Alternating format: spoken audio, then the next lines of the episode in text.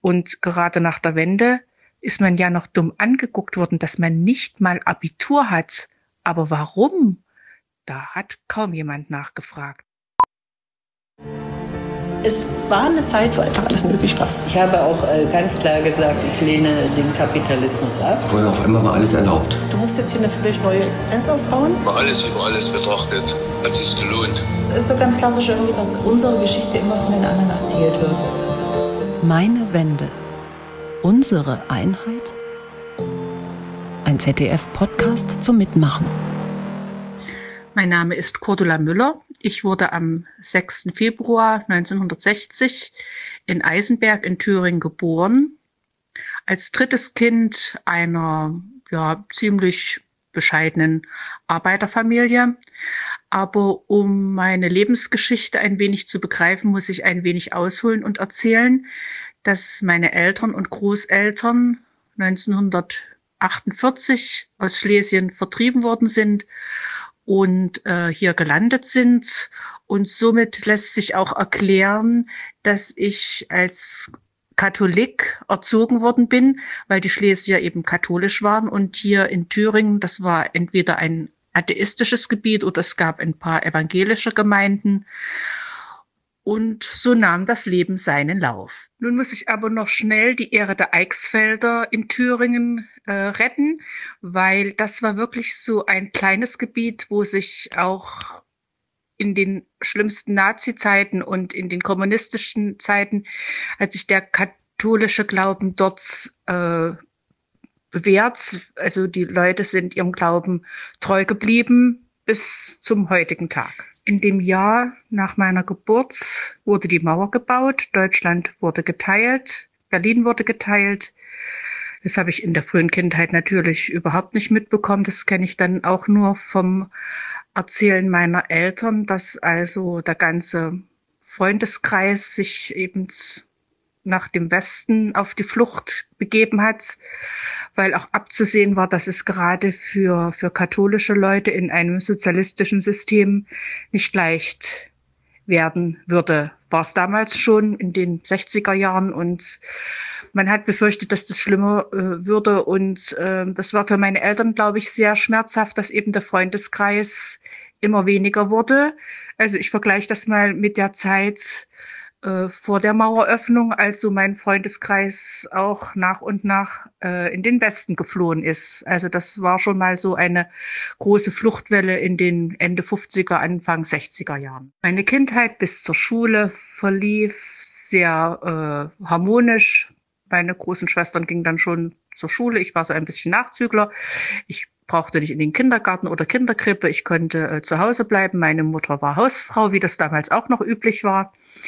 Und wir hatten einen großen Hof, einen großen Garten zum Spielen. Das war alles sehr, sehr äh, schön und entspannt für mich. Und dann begann die Schulzeit, auf die ich mich natürlich sehr gefreut habe.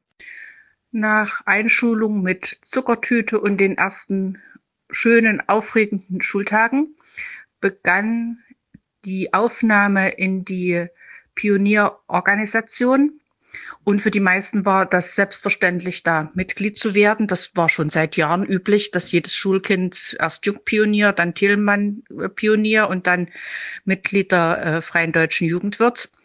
Aber für meine Eltern als Katholiken war das eben nicht selbstverständlich. Und äh, so habe ich also nicht diesen Antrag abgegeben. Ich wusste da im Prinzip mit sechs, sieben Jahren, man wusste ja überhaupt noch nicht, worum es ging. Das war eine Entscheidung der Eltern. Wir waren, glaube ich, am Anfang noch fünf Kinder. Das waren so selbstständige Handwerker und ja, ich weiß nicht, von welchen, aus welchen Gründen das bei den anderen war. Also ich war das einzige Kind in der Klasse, das katholisch war, was schon mal ein bisschen putzig für mich war. Für mich war es halt selbstverständlich, jeden Sonntag in die Kirche zu gehen und zu beten. Und plötzlich stand ich da so ein bisschen alleine damit da. Aber mm, ja, dass das jetzt mit diesen Jungpionieren dann auch ein Problem werden würde, das habe ich natürlich nicht geahnt. Also wir mussten immer, ich glaube fünf waren wir, jeden Tag vor die Klasse treten und allen erklären, warum wir nicht Mitglied der Jungpioniere werden. Und als Sechsjährige hat man natürlich überhaupt noch keine Vorstellung. Also das war ja eine Entscheidung der Eltern. Und äh, es wurden immer weniger, also die Eltern der anderen Kinder haben sich dann immer mehr entschieden, na ja, dann, dann machen wir da eben mit, weil äh, und zum Schluss stand eben die kleine Cordula alleine vor der Klasse und musste erklären, warum ich nicht Mitglied der Jungpioniere werde, bis ich angefangen habe zu weinen, weil ich überhaupt nicht begriffen habe, warum ich da so drangsaliert werde. Ich wurde vor der Klasse lächerlich gemacht, weil ich jeden Sonntag in die Kirche gehe. Und es durfte auch offiziell über mich gelacht werden, weil ich an den lieben Gott glaube. Das war natürlich für mich sehr schwierig. Und das Problem war wirklich, dass ich eben alleine war. Es gab ein paar evangelische äh, Kinder, die eben auch in die Christenlehre gegangen sind. Aber ich habe das auch im Nachhinein empfinde ich das so, dass da ein, ein besonderer Stachel für die Lehrer daran steckte, dass es Katholiken gibt. Ich war natürlich ein sehr braves und ruhiges Kind, eine gute Schülerin äh, und ja, ich konnte gut singen und so wurde ich dann auch schnell in einen Chor auf, in den Schulchor aufgenommen und äh, ich war dann auch bei einigen Lehrern so der Liebling, wenn ich das so sagen darf, weil ich einfach durch meine guten Leistungen und durch meine bescheidene Art positiv aufgefallen bin. Und dadurch verlief die weitere Schulzeit für mich eigentlich verhältnismäßig ruhig. Ich hatte äh, gute Kontakte und ein gutes Verhältnis zu meinen Mitschülern. Ich war ja, kollegial hat man damals gesagt. Ich hatte gute Zensuren, gute Beurteilungen. Also das ging eigentlich alles ziemlich geradlinig weiter. Und ich glaube, spätestens ab der dritten, vierten, fünften Klasse war ich dann auch ähm, Klassenbeste. Und irgendwann war ich auch Jahrgangsbeste. Ich habe noch meine Schulaufsätze, wo immer drin stand, außergewöhnliche Leistung reicht weit über das Klassenziel hinaus, kann ich also immer noch vorzeigen. Aber es gab ein Problem, weil ich mich geweigert habe, zur sozialistischen Jugendweihe zu gehen. Das ist jetzt also ein großer Sprung in die achte Klasse, wo es darum ging, dass der Übergang in die IOS, das heißt erweiterte Oberschule, würde man heute Gymnasium sagen, wo dieser äh, Übergang dann stattgefunden hat. Und äh, es waren damals nur wenige Kinder, die äh, das machen durften, anders als heute. Also man musste schon sehr gute Leistung haben, aber man musste natürlich auch die richtige politische Einstellung haben. Und was Grundbedingung war, war die Teilnahme an der sozialistischen Jugendweihe. Also in unserer Schule war das so. Es gibt Schulen, wo das nicht so streng gehandhabt worden ist. Und ähm, ich war ja dann schon in einem Alter, wo nicht mehr meine Eltern das entschieden haben, sondern ich habe mich da ganz bewusst entschieden, dass ich das nicht mitmache. Und obwohl ich inzwischen Jahrgangsbeste war, habe ich nicht mehr ein Antragsformular ausfüllen dürfen äh, auf den, ähm, also dass ich in die erweiterte Oberschule kommen darf. Also ich habe auch nichts in der Hand. Ich habe keine Ablehnung von irgendeinem Bildungsministerium, sondern es war einfach klar, wenn man nicht zur Jugendweihe geht, dann kann man eben nicht, äh, also, also in Hochschulreife erreichen. Ne? Ich musste dann also zusehen, wie leistungsschwächere Schüler ihr Abitur machen durften. Teilweise auch, weil äh, die Eltern eben die richtige politische Einstellung hatten. Und ich habe mit den anderen Mitschülern äh, die zehnte Klasse abgeschlossen mit Auszeichnung, alles einzeln.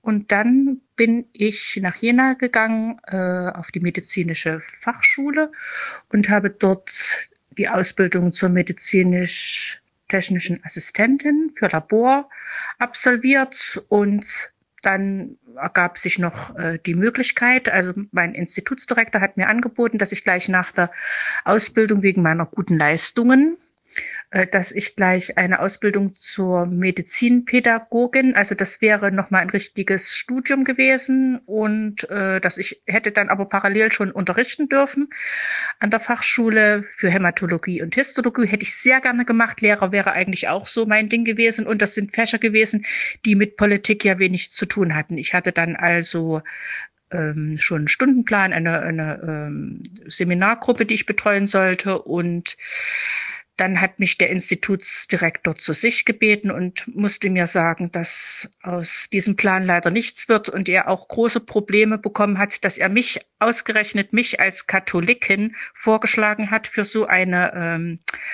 für so eine Möglichkeit und äh, das ist alles zurückgezogen worden, weil für so einen Medizinpädagogen kommen nur Genossen der SED in Frage. Also egal wie fachlich qualifiziert sie sind. Das Wichtigste war die Mitgliedschaft der SED. Und da sie wussten und ich das auch gesagt habe, dass ich das nicht mache, dass es für mich nicht in Frage kommt, ist dieser Traum auch geplatzt.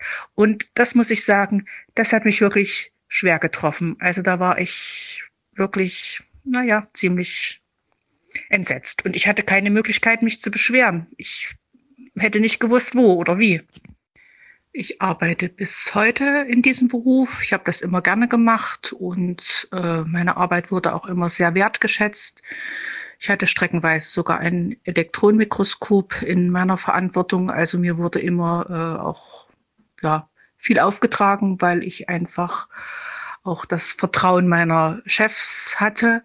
Aber es bleibt für mich immer noch oder immer ein, ein bitterer Beigeschmack, dass ich zusehen musste, wie ja, die Leute, die eben zu DDR-Zeiten in der richtigen Partei waren, wie die richtig Karriere machen konnten und mir das alles versagt worden ist. Und gerade nach der Wende ist man ja noch dumm angeguckt worden, dass man nicht mal Abitur hat. Aber warum? Da hat kaum jemand nachgefragt. Also da wurde nur gefragt, wie die Qualifizierung ist. Aber dass intelligente Menschen, die in der DDR-Zeit kein Abitur machen durften, dass die Rückgrat bewiesen haben und dass die zu ihrem Glauben und zu ihrer Überzeugung gestanden haben, das ist eigentlich bis heute nicht wertgeschätzt worden. Und das ist vielleicht auch ein Grund, warum ich das hier so erzähle, weil das ist vielleicht wirklich etwas verloren gegangen. Was mein Leben auch sehr geprägt hat, das hat jetzt aber weniger mit meiner Glaubensüberzeugung zu tun, ist die Teilung Deutschlands. Wie gesagt, als kleines Mädchen habe ich das nicht mitbekommen, Anfang der Schulzeit auch nicht.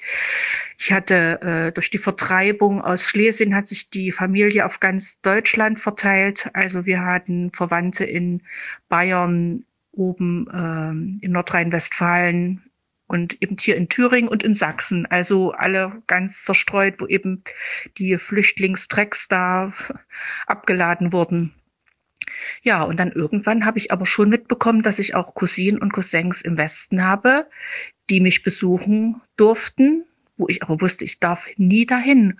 Und als ich dann größer oder älter geworden bin, konnten die große Reisen machen und äh, für mich war das halt alles nicht möglich. Und ich muss es sagen, das war für mich auch ein großes Problem, weil ich sehr freiheitsliebend und reiselustig war und meine Urlaube haben sich nur auf Polen, Ungarn, die Tschechei, Bulgarien beschränkt. Und dann kamen Postkarten von der Westverwandtschaft, ja, aus allen möglichen Teilen der Welt. Und ich kann sagen, ich habe darunter gelitten, hier so eingesperrt gelebt zu haben. Und deshalb war die Öffnung der Mauer für mich das größte Geschenk neben meinen Kindern, das muss ich dazu sagen, das größte Geschenk meines Lebens. Ich hätte auch nie erwartet, dass wir das äh, mit einer friedlichen Revolution so überraschend erleben dürfen. Da bin ich sehr dankbar, weil äh, für mich war es schwierig, äh, zu wissen, dass ich als Rentner vielleicht mal reisen darf. Und selbst das wäre ja, zwischen bin ich 60, wäre ja nicht möglich gewesen, weil es hätte mir ja niemand äh, finanziert. Und ich bin sehr dankbar, also als ich geboren wurde, wurde die Mauer gebaut. Und als meine vierte Tochter geboren wurde in dem Jahr 1989, wurde die Mauer eingerissen. Und ich bin sehr, sehr dankbar, dass meine vier Kinder in Freiheit aufwachsen durften, dass sie alle Abitur machen durften, alle studieren durften. Ähm, das hat mich vielleicht mit meinem Leben auch ein bisschen versöhnt. Und ähm, ich bin jetzt auch nicht verbittert, aber ich finde, man sollte schon an solche Geschichten erinnern. Und ich sage das auch meinen jungen Kolleginnen immer, die also ohne weiteres reisen, was das für ein Geschenk ist. Ich meine, jetzt durch die Corona-Zeit ist das ein bisschen eingeschränkt und da stöhnen ja schon alle. Aber wir waren ja, ich war ja meine ganze Jugend, war ich eingesperrt in der DDR. Und da ich eben zu meinen Cousinen und auch zu Freunden im Westen Kontakt hatte, hatten wir ja auch ähm, Einschränkungen. Also es durfte ja teilweise nicht mehr der Besuch äh, einreisen. Da kann ich vielleicht auch noch eine Geschichte erzählen, die dazu passt. Es gab ja in der DDR immer solche Scheinwahlen, also wo schon vorher stand, dass äh, die SED und die ganzen Bonzen mit 100 Prozent oder 99,8 Prozent gewählt werden. Und äh, ich habe das auch ja versucht zu boykottieren und ähm, ich bin zwar zur Wahl gegangen, aber ich wusste, wie man ungültig wählt oder wie man mit Nein wählt. Das war nämlich auch nicht so einfach. Aber das habe ich von einem katholischen Pfarrer erfahren, wie man das machen muss. Und ähm, ich habe immer darauf bestanden, in eine Wahlkabine zu gehen. Die gab es manchmal gar nicht. Die war irgendwo versteckt. Es gehörte wohl zum Gesetz, dass man ähm, da, dass es sowas geben musste, aber äh, es war nicht üblich, dass man in die Kabine gegangen ist und äh, es war üblich, dass man seinen Zettel gefaltet hat und die in die Urne gesteckt hat. Und nachdem ich also mehrfach so gewählt habe, also nach meinem besten Wissen und Gewissen, war es dann so, dass eben die Anträge auf Einreise in die DDR meiner Cousinen und meiner Freunde aus dem Westen, da wurde eine Woche vorher kam dann ein, ein Briefchen, ihrem Antrag wird nicht stattgegeben. Also da ist man regelrecht drangsaliert worden, weil man versucht hat, wenigstens nach bestem Wissen und Gewissen die Wahl ähm, durchzuführen. Also da war man schon Staatsfeind, wenn man nur nach einer Kabine gefragt hat. Und äh, die wussten also, hier ist jemand, der wird nicht alles mit, also nur absegnen. Meine erste Tochter ist äh, 1984 geboren und die vierte Tochter ist 1989 geboren. Also ging flott hintereinander, aber äh, zum Glück war dann in dem Jahr, wo Christine geboren ist, die große Wende, der große Fall der Mauer, also der große glückliche Tag. Aber ähm, als die ersten geboren worden sind, da war ja noch richtig strenges DDR-Regime. Und für mich war es ganz wichtig, dass ich meine Kinder nicht in einen Kindergarten gebe. Ich wollte sie nicht mit Pionierliedern und Pionierfähnchen und äh, sowas groß werden lassen, sondern ich wollte gerade die ersten Jahre sie nach meinen Vorstellungen, auch nach meinen christlichen Intentionen erziehen. Und ich meine, ich habe auf das Gehalt verzichtet und ähm, das war nicht einfach, aber das ging schon irgendwie. Und ich bin da eigentlich bis heute froh, dass wir das so gemacht haben. Und ähm, also für mich gab es da keinerlei äh, Ambition, jetzt mich nochmal beruflich da irgendwie äh, neu zu orientieren, Abitur nachzumachen oder nochmal zu studieren. Das, das ging nicht. Ich habe einfach meinem Mann den Rücken freigehalten, dass er beruflich äh, sich etablieren konnte und eben ja, er hat auch gut verdient, muss man sagen. Also wir haben da auch zu den Siegern der Wendezeit gehört. Also Ärzte, Oberärzte hatten dann gleich die Anpassung an das Westgehalt. Also uns ging es dann finanziell recht gut. Und ich war einfach nur glücklich, dass ich wusste, dass meine Töchter nicht einem sozialistischen Regime ausgesetzt sind, sondern dass die einfach äh, was das Politische betraf, ziemlich frei groß werden konnten. Und äh, ich wusste nicht, dass sie alle Abitur machen können, aber äh, es ist ja auch eine Sache dessen, was, was man selber schafft. Aber das haben die Mädels alle gemacht und es war mir auch immer ein großes Bedürfnis, vielleicht auch, weil ich das eben selber nicht durfte, dass die Töchter alle Abitur machen, dass die alle ähm, die Musikschule abschließen, dass die alle mit 18 Jahren den Führerschein machen können. Das war für mich auch so ein ganz neues Erlebnis. Ich habe mich mit 18 Jahren für den Führerschein und für ein Auto angemeldet und ich durfte das dann innerhalb der DDR nach zehn Jahren Wartezeit Dringlichkeitserklärung, äh, weil das dritte Kind unterwegs war und wir auf dem Dorf waren, durfte ich nach zehn Jahren Wartezeit den Führerschein machen und meine Kinder konnten sich einfach am Nachmittag anmelden und äh, abends dann ja mit dem Kurs beginnen und das war für mich alles ein ganz, ganz großes Geschenk. Also für mich war die Wende ein bisschen zu spät für mich. Für mich war es ein bisschen zu spät, weil ich hätte meine Jugend lieber freier erlebt und vielleicht auch einen, einen, sage ich das mal so offen, einen Menschen aus dem Westen näher kennengelernt und vielleicht geheiratet. Das ging ja alles nicht, ne? Man hat sich kennengelernt, mal spontan und man wusste keine Chance. Also ich habe mich dann nach der Wende eigentlich nur für meine Kinder freuen können, dass die alle Möglichkeiten hatten. Und ich war kein großer Held. Ähm, ich meine, es gab Menschen, die sind in Bautzen im Gefängnis gelandet und haben ihr Leben riskiert und viele haben es verloren. Ich habe auch nie an Flucht gedacht, weil ich auch meine Eltern hier hatte. Dem habe ich mich auch verpflichtet gefühlt, dass ich mich um die kümmern muss, möchte. Aber mh, mm, so im Nachhinein bin ich eigentlich auch dankbar, dass ich doch verhältnismäßig äh, geradlinig meinen Weg gegangen bin und auch jetzt noch in den Spiegel schauen kann. Aber äh, für viele Menschen, aber das war schon zur Nazi-Zeit so, das ist in jeder äh, Diktatur so, dass manche Leute, die können das Fähnchen nach dem Winde drehen und das ist für mich auch bitter zu sehen, wie, wie, wie große, äh, also Bonzen, jetzt sage ich das mal so, wie die plötzlich hier Immobilienmakler und beruflich hoch äh, erfolgreich sind und Leute, die eben, wie ich zum Beispiel, die Jugendweihe abgelehnt haben, alle Möglichkeiten zur Bildung eben nicht hatten.